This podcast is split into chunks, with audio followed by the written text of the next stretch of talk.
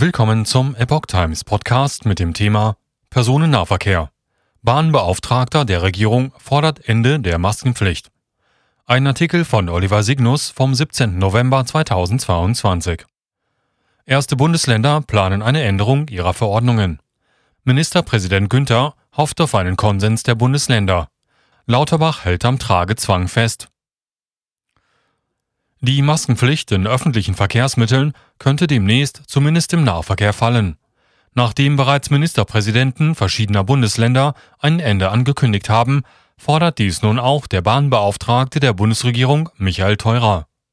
So zitierte beispielsweise die Welt Theurer auf ihrer Internetseite aus seinem dpa-Interview Die Maskenpflicht ist sicherlich eines der mildesten Mittel im Kampf gegen Corona. Doch wir sind jetzt an dem Punkt angekommen, an dem eingesehen werden muss, dass wir bei Corona in der endemischen Phase sind.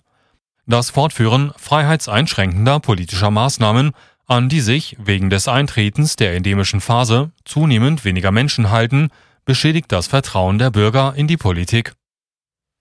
Länder entscheiden über Pflicht im Nahverkehr. Teurer ist parlamentarischer Staatssekretär im Bundesverkehrsministerium. Er ist zudem Mitglied des FDP-Präsidiums und Landesvorsitzender der FDP in Baden-Württemberg. Über die Maskenpflicht im Nahverkehr entscheiden dem Infektionsschutzgesetz zufolge die Länder selbst. Für Fernzüge und Fernbusse ist hingegen der Bund zuständig. Laut Infektionsschutzgesetz gilt dort bis 7. April 2023 eine bundesweite FFP2-Maskenpflicht für Fahrgäste über 14 Jahren. Teurer. Zumutung für Zugpersonal. Teurer unterstützt auch den schleswig-holsteinischen Ministerpräsident Daniel Günther, CDU, der die Maskenpflicht nicht über das Jahresende hinaus verlängern will. Niemand hindert ihn daran. Ich bin mir sicher, dass weitere Länder folgen werden. Die Maskenpflicht im Nah- und Fernverkehr ist seit geraumer Zeit eine Zumutung für das Zugpersonal und eine Wettbewerbsverzerrung gegenüber anderen Verkehrsträgern, zitiert die Welt teurer. Freiwillige Empfehlung als Alternative. Günther möchte einen Konsens der Bundesländer beim Thema Maskenpflicht in Bussen und Bahnen. Unterstützung erfährt er zum Beispiel aus Bayern. Ministerpräsident Markus Söder reagierte wiederholt mit Unverständnis auf eine Maskenpflicht, die für Bahnkunden gelte, für Fluggäste hingegen nicht. Jeder, der das wolle, könne eine Maske aufsetzen, zitiert der Mitteldeutsche Rundfunk Söder. Die Verpflichtung könne in eine freiwillige Empfehlung umgewandelt werden. Lauterbach nur wenige fliegen mit Flugzeug zur Arbeit. Gesundheitsminister Karl Lauterbach hält hingegen an einer Maskenpflicht in Bussen und Bahnen fest. Weil im Winter wieder mit steigenden Zahlen zu rechnen sei, halte er sie für notwendig.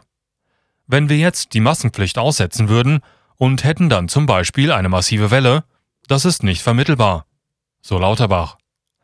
Menschen müssten sicher zur Arbeit kommen können, sagte er dem Fernsehsender Welt. Dass in Flugzeugen die Maskenpflicht nicht mehr gilt, ist für Lauterbach nicht vergleichbar. Es kämen nur ganz wenige Menschen täglich mit dem Flugzeug zur Arbeit. Hingegen nutzten Millionen Bus und Bahn. Mitte Oktober hatte er noch vorgeschlagen, die Maskenpflicht angesichts steigender Infektionszahlen zu verschärfen. Die Welle endet nicht von alleine, sagte er seinerzeit im ARD Morgenmagazin. Wie im Personennahverkehr kann der Bund den Ländern eine Maskenpflicht allerdings nicht vorschreiben. Daher forderte der Minister die Länder auf, eine entsprechende Regelung für Innenräume zu prüfen. Gefolgt war seiner Forderung allerdings kein Bundesland. RKI keine Untersuchungen zu FFP2-Masken. Im August veröffentlichte das Robert Koch Institut auf seiner Internetseite einen Beitrag zum Tragen von FFP2-Masken.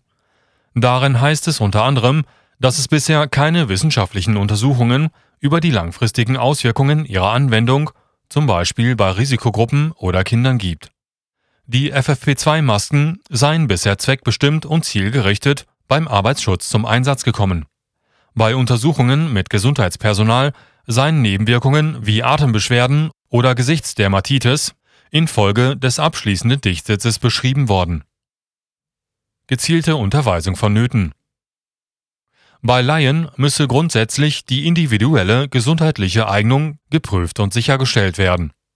Eine gezielte Unterweisung könne die direkte Handhabung unterstützen. Bei älteren Menschen oder Personen mit zum Beispiel eingeschränkter Lungenfunktion seien negative gesundheitliche Auswirkungen nicht auszuschließen. Davon Betroffene sollten sich beim Tragen möglichst ärztlich begleiten lassen. Die Deutsche Bahn antwortet auf die Vorstöße der Ministerpräsidenten auf Anfrage von Epoch Times kurz und knapp. Wenn die Bundes- oder Landesregierungen die aktuellen Regelungen an die aktuelle Lage anpassen, auch für den Bereich der Mobilität, werden wir diese entsprechend umsetzen. So ein Sprecher. Die Frage, wie hoch denn die Akzeptanz der Maskenpflicht derzeit bei Bahnkunden überhaupt noch sei, ließ die Bahn unbeantwortet. Isolationspflicht fällt ebenfalls. Mittlerweile müssen sich in Bayern, Hessen, Baden-Württemberg und demnächst auch in Schleswig-Holstein Infizierte auch nicht mehr isolieren. Die Verpflichtung dazu ist aufgehoben, heißt es in der Frankfurter Rundschau. Ärztevertreter unterstützen dieses Vorgehen. Unsere Daten zeigen, dass das Risiko einer Übertragung sehr gering ist, wenn ein wechselseitiger Schutz durch chirurgischen Mund-Nasenschutz besteht sagte Jürgen Graf, Chef der Frankfurter Uniklinik und Leiter des hessischen Planungsstabs Stationäre Versorgung. Aus Sicht von Landesärztekammer Präsident Edgar Pinowski wird die Eigenverantwortung Betroffener gestärkt. Wer krank ist, bleibt wie bei anderen infektiösen Erkrankungen zu Hause. Wer sich wohlfühlt und symptomfrei ist, kann arbeiten. So Pinowski.